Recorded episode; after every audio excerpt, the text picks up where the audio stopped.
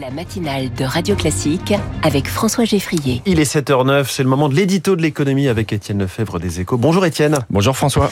À l'inverse des grands indices boursiers qui ont plutôt temporisé euh, hier, les crypto-monnaies démarrent l'année 2024 en fanfare. Oui, le Bitcoin tourne la page de la crise. Il a franchi mardi le seuil des 45 000 dollars, en hausse de plus de 5% pour la première séance de l'année, après avoir déjà connu un rebond de 160% l'an dernier, au point que le record de novembre 2021, 60 9 000 dollars ne semble plus si loin. La crise liée à l'effondrement de la plateforme STX il y a un peu plus d'un an n'est certes pas effacée. La capitalisation du marché des cryptos est encore 60% inférieure, mais les investisseurs anticipent une poursuite de cette reprise.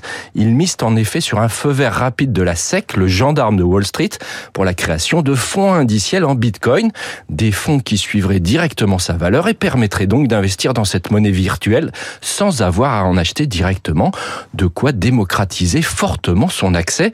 Le Bitcoin est aujourd'hui à la fois une valeur refuge comme l'or tout en restant extrêmement spéculative, de quoi attirer les investisseurs en quête de fort rendement. Faut-il dès lors se réjouir de ce rebond ou redouter euh, déjà la prochaine crise? Eh bien, on est à un moment charnière de l'histoire des monnaies virtuelles. Un premier ménage a été fait après la faillite de STX et l'amende géante imposée récemment par la justice américaine à Binance, le leader mondial des échanges de crypto. Mais on reste très loin des exigences imposées aux acteurs de la finance traditionnelle sur les fonds propres ou les garanties aux clients. Si l'accès facilité au plus grand nombre se confirme pour le Bitcoin, cela va donc impliquer une régulation et une surveillance accrue.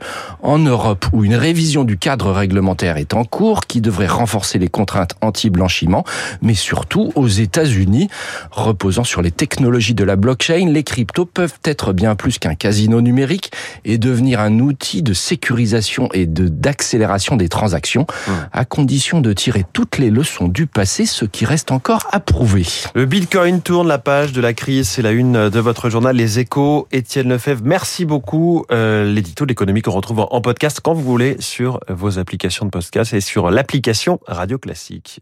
Euh,